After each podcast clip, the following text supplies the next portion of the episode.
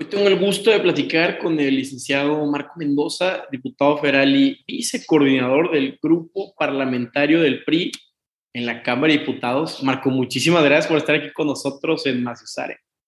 Carlos, ¿cómo estás? Muchas gracias por el espacio, contento de estar contigo y con tu audiencia. Muchas gracias por la invitación. No, hombre, a ti siempre es un gusto hablar con, con políticos y, y, más cuando este, vi el tema que también eres escritor, siento que le da más capas a la conversación. Entonces, estoy muy emocionado. Platícanos un poco sobre tu libro Maximiliano y Carlota, Sueño de Imperio Imposible. Muchas gracias. Pues mira, a mí me apasiona mucho la historia. Creo que es muy importante que desarrollemos esa conciencia esa conciencia histórica, esa memoria histórica como mexicanos y en general como especie humana para darnos cuenta que somos el resultado de todos esos acontecimientos que uno a uno van dando forma a lo que somos en, nuestro tiempo. A mí me gusta mucho la historia, es una gran pasión, me gusta escribir. Este libro de Maximiliano y Carlota al que haces referencia es mi libro número nueve que lanzamos el año pasado en la Feria Internacional del Libro de Guadalajara y es pues justamente un análisis sobre una de las etapas que considero más importantes de la historia de nuestro país. No podríamos imaginar la República, no podríamos imaginar el país que somos hoy día sin la presencia de Maximiliano y Carlota, estos emperadores que venidos desde lejanas tierras hicieron suya a esta patria y son ya parte justamente de nuestra historia. No, totalmente de acuerdo, Marco. Ahora, ¿Por qué te llamó la, atención ese periodo en particular? Y, fíjate que también es un tema del que no hablamos mucho, ya sea un tabú por trauma de conquistados, de que tuvimos un, un reinado, o también porque no hablamos mucho de que Maximiliano fue muy liberal, yo creo que mucho más de lo que le convenía, y, y también es como, es raro hablar mal de, de Benito Juárez, ¿no? Siento que es como y, tú estás tocando esos temas, no hablar mal de Benito Juárez, pero, pero son temas súper interesantes. Sí, mira, yo creo que si Maximiliano y Juárez hubieran convivido, seguramente Maximiliano habría sido juarista y Juárez habría sido partidario de la política liberal del, del, emperador. Y acabas de tocar un tema muy importante. Tenemos de repente pruritos con los personajes de la historia. Asumimos que son buenos o malos pero imaginamos a nuestros personajes o de bronce o de mármol. No, hay que imaginarlos de carne y hueso, como cualquier otro ser humano, con errores, con aciertos, y a veces pensamos que eran unos invasores, Maximiliano y Carlota, que venían del extranjero y que ellos quisieron apoderarse del país. En realidad no es así. En el siglo XIX era muy natural que un Habsburgo fuera invitado a gobernar en otra parte del mundo. Al propio Maximiliano lo invitan a a ser eh, rey de Grecia, él no acepta, y finalmente en México pensamos que todo el país pugnaba por la república y por una democracia, no es así tampoco, era natural también que una buena parte del país pidiera una monarquía, era un país que apenas estaba tratando de consolidarse como país independiente y que venía de una tradición de 300 años dentro de una monarquía como fue el virreinato hasta antes de, de la independencia. Entonces me parece un periodo muy interesante. Lo acabas de señalar, Maximiliano tenía una mente muy liberal, Carlota también, ambos educados para gobernar, para implementar pues políticas públicas de largo aliento. Y mira, el propio Octavio Paz decía, México nunca dejará de lamentarse, nunca se lamentará lo suficiente no haber sido un imperio. ¿En qué sentido? En que en esa época era un México convulso, era un México que lo que necesitaba era estabilidad. La gente no sabía si monarquía o república, lo que quería era estabilidad, lo que quería era instituciones, era condiciones para que el país pudiera desarrollarse. Era un país recién nacido a, la luz de los ojos del mundo. Claro, hacía falta orden y llegó a un punto donde la Iglesia Católica ya no podía hacer más. Entonces, pues, sí, llegan los Habsburgos, lleva Maximiliano, él mismo eh, implementa reformas este, juaristas. Entonces, son temas de los que hablamos muy poco, no nos damos cuenta y, y lo seguimos repitiendo. O sea, siempre hay choques de, poder entre los gobernantes. Se vio entre Juárez y, y Maximiliano, no hubo discusión y lo vemos hoy en día también. Entonces, ¿por qué no sabemos de estos temas desde antes? ¿por qué también, como tú dices, vemos a la gente buena o mala? ¿Por qué no ves a Porfirio Díaz como alguien más pragmático que sí creó una revolución y liberó al tigre, pero también industrializó a un Benito Juárez que sí fue una figura fuerte, pero pues también hubo muchísima corrupción. Entonces, nos encanta ver a, los dos lados, ¿no? El villano y al héroe como novela. Así es, sin Juárez, sin Maximiliano, sin Porfirio Díaz y también sin Zapata, sin Carranza, los mexicanos no seríamos lo que somos hoy.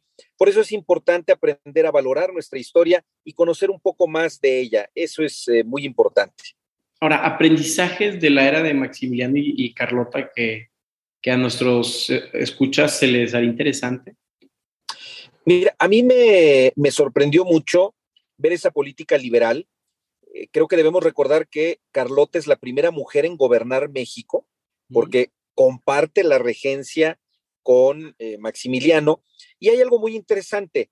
En las democracias modernas se pugna por el acceso de las mujeres a los espacios de participación política. Bueno, curiosamente en la monarquía tiene cientos de años que ha habido reinas, emperatrices y que han llevado las riendas de países enteros, mujeres que además sin discriminación han sido, como en el caso de Carlota, educadas para gobernar. Es un caso curioso de la monarquía. Me llama la atención que Maximiliano fuera el primer indigenista. Realmente él pugna por el derecho de los pueblos indígenas. A él se le ocurre pues abolir estas deudas históricas que, una, que un jornalero podía tener y podía heredar a sus hijos y a sus nietos, establecer, por ejemplo, una jornada eh, en ese entonces de 10 horas, las jornadas no tenían límite, la jornada diaria, y él entiende muy bien la mexicanidad, venía de un imperio que estaba integrado, no sé, por unas 60 naciones que hablaban más de 60 lenguas diferentes y que coexistían. Cuando él llega, ve natural que hubiera tantos pueblos indígenas, los asume como naciones e incluso el himno del imperio lo mandaba a traducir a las lenguas. Él hablaba español, era políglota, eh, se interesó también por aprender a hablar náhuatl, por ejemplo. Entonces me parece que era un hombre que tenía una visión interesante. Carlota, también una mujer que había sido educada para gobernar y muchas veces se ha dicho que él era un soñador y ella era una ambiciosa. A mí no me parece que hayan sido ni uno ni otro, sino dos seres humanos que a la luz de su tiempo hicieron lo que ellos creían era lo correcto. Me parece que a un personaje histórico hay que juzgarlo a la luz de la época que le tocó vivir y no a la luz del siglo XXI, como a veces solemos hacer. Hoy día, pues sería imposible pensar que un Habsburgo, un extranjero, llegara a gobernar México, pero en el siglo XIX, pues era parte, era era de esa manera como se recomponía el mundo, si no veamos cómo eh, la composición de Europa Central fue cambiando justamente con las guerras y con las disputas de diversas familias por el poder. Claro, los límites territoriales cambiaban mucho. Ahora, cada como libro tiene su lección y, y uno lee historia para no repetir, yo leo historia para no repetir errores del pasado. Y digo, sin meterle spoiler, porque sí quiero leer tu libro, ¿cuál crees tú que sea como el, mayor aprendizaje que podamos tomar de este libro y aplicarlo en nuestra realidad mexicana? Mira, que la historia es cíclica y que debemos aprender de ella para no cometer los mismos errores. Y que debemos sentirnos orgullosos de nuestra historia. Nuestro pasado es glorioso en sí mismo y somos el resultado de ese pasado, pero no podemos ser selectivos. Es decir, yo me siento orgulloso de la etapa juarista, pero no de la etapa del Segundo Imperio. Ambas formaron parte de lo que necesitábamos para ser lo que hoy somos, una gran nación que tiene un gran futuro, que tiene grandes condiciones para salir adelante, pero que requiere también de mucho trabajo y de mucha visión de Estado. Lo mismo pasa con Porfirio Díaz, lo amas o lo odias. No, analicemos eh, simplemente lo que ocurrió. A mí me llama la atención, y lo platico en el libro, porque un general francés, justamente en este periodo, siendo él eh, Porfirio Díaz, un general muy joven, dice, oye, alíate con nosotros y te entrego México. Y siendo un joven general, dice, no, te preocupes, México lo tomo yo. Y bueno, seguramente él ya tenía en sus convicciones la idea de, ser presidente y de ser el, el líder de este país. Y sin esa etapa histórica, seguramente él no habría tenido las herramientas que se necesitaban pues, para ser presidente y para ser mandatario durante tantos años. Criticable o no, pero intentó llevar al progreso a México y colocarlo en los ojos del mundo. No, claro, y algo tienen los oaxaqueños que, que imponen, y yo creo que tengo una como cercanía con, Porfirio Díaz, porque mi bisabuelo fue general de Porfirio Díaz, lo mataron en la revolución cuando llegaron los, este, los americanos. Entonces, son como que muchos sentimientos encontrados porque por un lado sí había disparidad de riqueza, sí había muchísimos territorios, pero también tienes que ver lo bueno y lo malo, ¿no? No, no absolutos. Ahora, hablando también ya temas históricos, tú que eres parte del grupo de amistad con Cuba, eh, ¿cuál es la, la, importancia? ¿Por qué nos gusta Cuba? ¿Por qué cuando vamos a Cuba nos tratan bien? ¿Cuál es la, la, importancia hoy en día o la relevancia de una isla en el Caribe con nosotros? Mira, yo me siento muy contento de ser parte del grupo de amistad eh, con Cuba. Me parece que es un gran país. México tiene lazos profundos con Cuba y justamente esos lazos son históricos. Por ejemplo, varios cubanos participaron en la primera línea en la Revolución Mexicana y la propia Revolución cubana fue pensada desde México. Aquí estuvo Fidel Castro, aquí estuvo Hugo eh, establecieron puestos de entrenamiento y hay un vínculo muy estrecho. México ha sido testigo de la solidaridad de Cuba con varias naciones del mundo, pero también con México. Y además nuestro país tiene una tradición diplomática muy importante de respeto a la autonomía de cada nación y creo que debemos seguir por esa línea. Cuba es un país aliado de las y los mexicanos, un país que tiene mucho que ofrecer y hay por ahí una escritora que dice que los cubanos no tienen sangre en las venas, sino fuego. Entonces, ese fuego convertido en revolución, ese fuego convertido en solidaridad, pero también en amistad que hoy día nos une a ambos pueblos. Claro, pero ¿qué tan relevante ya de un tema más pragmático y económico cuando Estados Unidos nos trae raros porque AMLO no le hace caso al TEMEC, eh, como que lo ve como más un tema de provocación y puede hasta llegar a disuadir a Estados Unidos o a Canadá de que inviertan en México porque traemos muy pegado ese tema de Cuba y luego aparte lo de los médicos eh, cubanos en México, que afectó mucho a, los doctores mexicanos diciendo, oye, este, habiendo tanto o habiendo doctor mexicano, ¿por qué los cubanos? O sea, es, es un área, y te lo digo yo que estoy de Tamaulipas y Fidel Castro tuvo sus campos de entrenamiento a que 200 kilómetros de, de Tampico, o sea. Mira, el tema de los médicos es un tema muy controvertido. Yo creo, mira, no, no, no me atrevería a decirte si está bien o mal que vengan médicos del extranjero, cubanos como pudiera ser de cualquier otra nacionalidad pero esto no puede ser por encima de los derechos de los médicos mexicanos. Hay muchos profesionistas que están formados, que están buscando una oportunidad, que están buscando una plaza en una institución pública, jóvenes recién egresados, absolutamente bien formados, que además han estado en la línea de batalla ahora con el COVID-19, esta pandemia que pareciera no tener fin, y que están ávidos de poder tener mejores condiciones de trabajo. Creo que México debe voltear a ver las condiciones en las que tiene trabajando no solamente a los médicos, sino a su personal de salud, mejorar estas condiciones y ya después tomar esas decisiones de cooperación internacional que no dejan de ser importantes, pero es importante velar por los derechos de las y los médicos mexicanos. Y en materia económica, pues me parece que debemos entender que vivimos en un país globalizado y en función de eso México ocupa un lugar en el concierto internacional. Somos una economía poderosa a nivel mundial. A veces nos compramos este argumento de que México es un país de tercer mundo. México es un país económicamente fuerte y activo que juega un papel fundamental en todo el mundo. Y debemos fortalecer nuestras relaciones comerciales, no solamente con Estados Unidos y con Canadá, sino con otros países, abrir nuestras fronteras a la economía, a la inversión, pero también a la cultura, también a la educación, para que México sea ese país que está llamado a ser en el concierto internacional. Claro, o sea, no dejarse llevar por ningún tipo de presión de otro país. Yo, es más un, un tema de soberanía, pero también lo veo como en una época complicada donde, o sea, la, la inversión extranjera en este país, pues da, miedo, da miedo. Este, yo sí soy un, eh, perdón por interrumpirte, un extranjero invirtiendo en México infraestructura, viendo como que esos disparates me asusta. Bueno, es lo que pasó con el tema eh, por ejemplo, de la reforma eléctrica. En la famosa reforma eléctrica se planteaba prácticamente la cancelación de los contratos y los derechos adquiridos por inversores extranjeros. Entonces, un inversionista extranjero que ve ese intento, pues ya no solamente en esa industria, sino en cualquier otra se va a preocupar porque está ante un Estado que no le ofrece condiciones jurídicas, que no le ofrece condiciones de un Estado de derecho para darle certidumbre en la inversión. Por supuesto que necesitamos abrir nuestras puertas al mundo. Y México ha enfrentado momentos muy difíciles y lo ha logrado siendo eh, diplomáticamente correcto ante el mundo. Es decir, México ha sabido sostener sus posturas con toda disciplina, con toda contundencia, pero al mismo tiempo cuidar sus relaciones bilaterales con todos sus socios comerciales. Me parece que sí se puede, pero se requiere desde luego mucha seriedad. Claro, ahora que tocas la reforma eléctrica, digo, yo sé que es un tema delicado y hablamos hasta donde tú quieras, pero ¿qué fue esto donde el PRI, el te obliga a, retirar la iniciativa que tú tenías?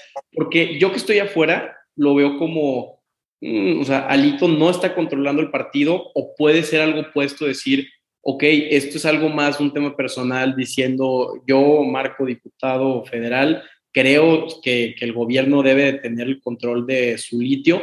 Eh, platícanos qué es, porque también se ven muchos noticieros que esto y el otro, entonces me encantaría que tú me dijeras de primera mano. Me, me parece una pregunta extraordinaria. Comentarte, de ninguna manera me obligó el partido a retirar la iniciativa, bajo ninguna circunstancia. Tenemos un grupo parlamentario plural, todos hacemos reuniones previas cada vez que vamos a tener una sesión, compartimos los temas. No fui obligado, como dijeron los medios, pero también se confundió.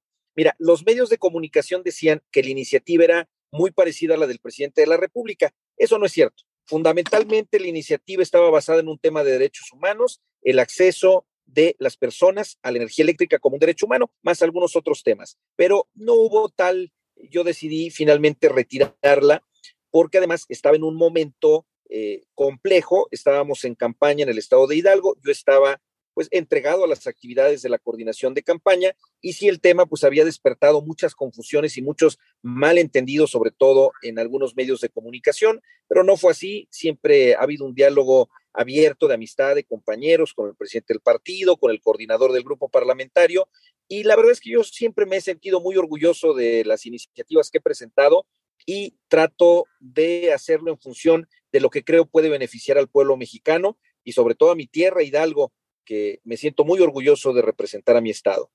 Claro, ahora antes de tocar el tema de Hidalgo, eh, ¿cuáles, ¿cuáles son las razones por las que eh, el, el, agente, el mexicano, debería estar a favor de que el, el, gobierno o CFE tenga control de su energía o de litio, ya teniendo ejemplos muy agrios como el tema de Pemex y que pues, el gobierno cuando ve que hay lana, se agolosina, no invierte los recursos donde debe ser y, pues se nos, se nos desestabiliza, ¿no? Mira, ¿qué creo que tendríamos que estar apostando?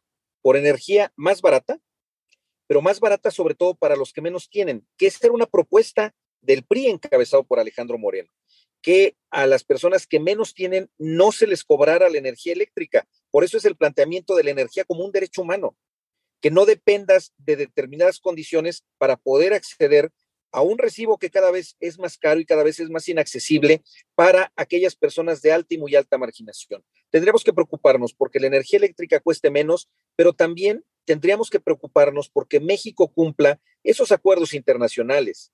Este, tendremos que apostarle a las energías limpias y es algo que la iniciativa del presidente no estaba haciendo.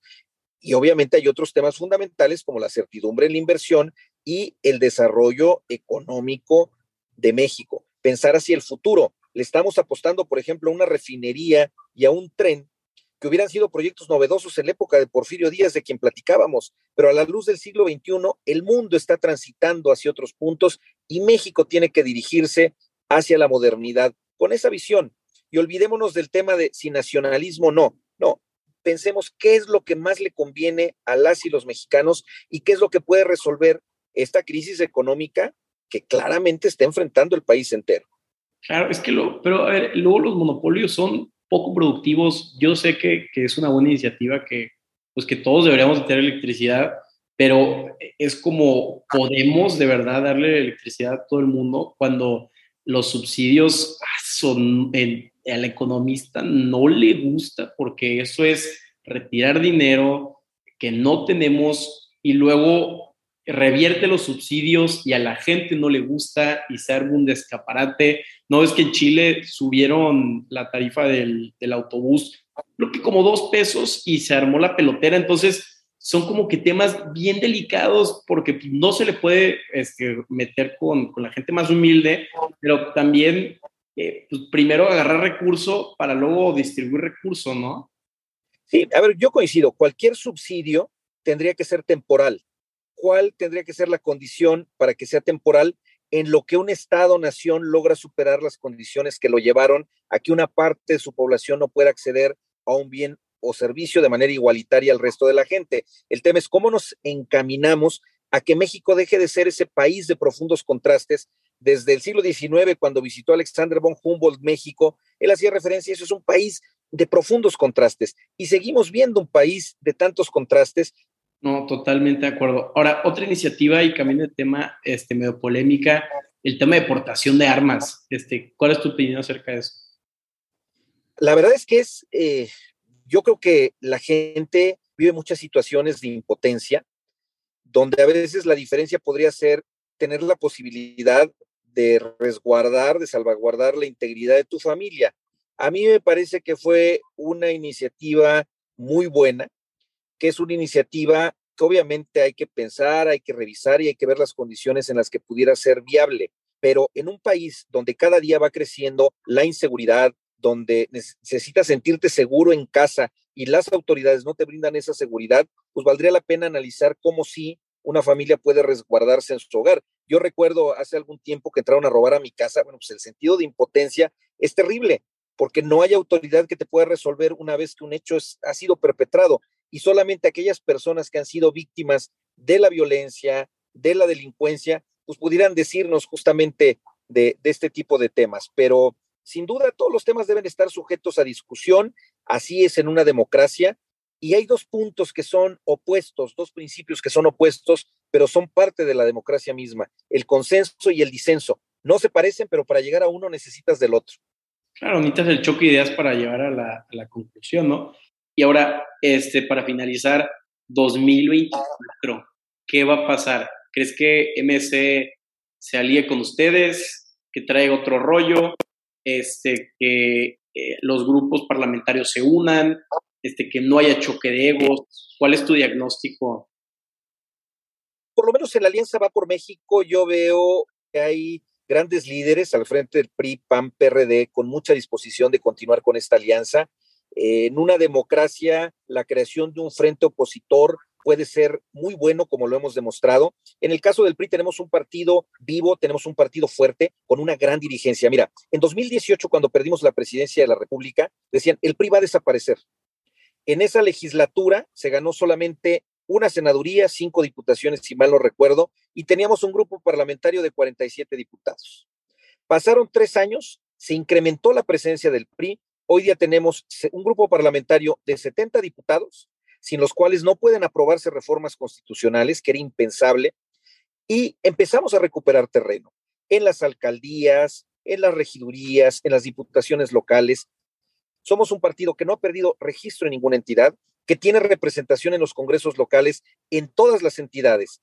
Naturalmente, en una democracia se gana o se pierde.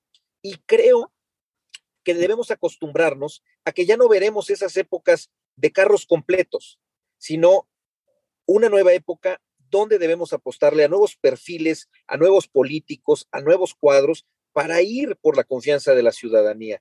Es un reto titánico, pero hay condiciones para que 2024 sea un gran año para el PRI y para México. Nos estamos jugando el futuro de nuestras familias y estoy seguro que la ciudadanía va a reflexionar y va a pensar en aquellos cuadros que puedan representar los anhelos de las y los mexicanos al margen de cualquier eh, personaje o de cualquier movimiento. Claro, y digo, y no es por echar chismecito político ni nada, pero ¿qué, piensas sobre los temas de que pues, Beatriz Paredes se lanza, Alejandro Murat está ahí al pendiente, que, que, dentro del PRI hay, pues, hay cosas muy interesantes, ¿no? Ya se está... A mí, parece, a mí me parece muy bueno, me parece muy sano. Un partido que no esté vigoroso, pues nadie levanta la mano. Al contrario, un partido que tiene varios cuadros, hombres y mujeres que pueden representarlo, A mí eso me parece que es parte de una democracia y de un partido que se renueva y que además tiene una dirigencia que ha sabido sacar adelante al partido, Alejandro Moreno, Carolina Vigiano, que además es una dirigencia histórica porque llegaron con el voto de prácticamente dos millones de militantes. Fue una elección abierta y estoy seguro que ellos sabrán conducir el proceso de la candidatura para 2024 de la mejor manera. ¿Hay algún candidato, eh, compañero tuyo, prista, que, que, te guste, que digas tú, este güey es un buen líder? Porque yo puedo votar por alguien o por un candidato o lo que sea, pero no es lo mismo porque yo no lo conozco personalmente y tú sí. Digo, si dices tú, no, todavía no quiero decir quién me llama la atención, pero que tú me digas, hay tres líderes que me encantan en el PRI, para que la gente que nos escuche también pueda decir, oye, pues Marco es historiador, ha visto mucha gente dentro del, pues, del, del, de la historia mexicana, ¿qué, ¿qué, gente le gusta, qué líderes le, le llaman la atención? Mira, yo admiro, respeto y reconozco profundamente a Alejandro Moreno. Es un líder que si tú te das una vuelta por el PRI, ha sabido renovar al partido, pero sobre todo ha sabido renovar a los cuadros. Mira, yo empecé como asesor en la Cámara de Diputados, tenía 21, 22 años más o menos. En esa época hubiera sido impensable que un joven de esa edad aspirara a ser diputado federal. Hoy en el grupo parlamentario del PRI tenemos, por ejemplo, a la diputada más joven del país, que ganó por mayoría, tiene 23 años, y fue al campo a un distrito que decían que estaba perdido, se atrevió y ganó es un pequeño ejemplo de cómo el partido se ha ido renovando y cómo hoy día Alejandro Moreno ha sabido darle voz a las y los jóvenes. Seguramente sin esa visión de reformular nuestros estatutos, pues ni yo sería diputado. Y es darle la voz a nuevas generaciones, a nuevos cuadros, para que puedan coincidir esas generaciones de grandes experiencias y que han sido parte del partido, pero también esos nuevos cuadros, generaciones como la tuya, como la mía y otras que vienen empujando para buscar puntos de coincidencia donde puedan encabezar las grandes causas del partido. México necesita una nueva revolución, pero es una revolución de las ideas y esa revolución de las ideas con esa convergencia generacional estoy seguro que puede fraguarse desde el PRI como un partido renovado que puede encabezar nuevas causas en favor de la gente. No, y esa reforma que hicieron donde este, tienen que haber jóvenes les ayudó muchísimo. Uno de tres. Uno Eso hubiera sido impensable. Entonces, yo veo una nueva generación de políticos encabezada por esta dirigencia y me siento muy orgulloso. En una democracia, pues te atacan y puede haber mucha controversia, pero hay que mantenerse firme y caminando y avanzando por el bien de este país que debe interesarnos a todos, priistas, panistas, perredistas, morenistas, todos somos mexicanas y mexicanos y ese debe ser nuestro mayor interés. Y sin tan jóvenes, porque a ver, no es lo mismo que un güey de 50 años con necesidad económica para que sus hijos estudien o vayan al TEC, eh, se meta a la política y claro que va a haber temas de corrupción porque pues, está peleando por sus, la sustentabilidad de su familia, a que yo de 25 años entre a la política y genuinamente no me voy a morir de hambre, ¿sabes? O sea, son contrastes, el joven llega más idealista, con más hambre, sin una necesidad tanto económica, sino más de dejar plasmado un legado. Entonces, qué padre que el PRI esté haciendo eso, qué padre que esté, que esté Tania, qué padre que tu suplente tenga mi edad, o sea, le está dando mucho oxígeno a, a un partido que por muchos años se vio, o sea, o tenían la idea de que eran fósiles, o sea, el fósil priista Mira, hace rato en la Cámara estaba desarrollándose el Parlamento Juvenil. Yo escuchaba chavos de 19, 20, 21, 22, 23 años. Es impresionante el nivel de preparación, la visión de Estado y las ganas de transformar al país. ¿Cuál es mi conclusión? Había chavos de todos los partidos. ¿Cuál fue mi conclusión? México tiene futuro si esos chavos le seguimos dando la oportunidad de ganar terreno en el ejercicio público. Pero al primer nivel, como cualquier otra persona.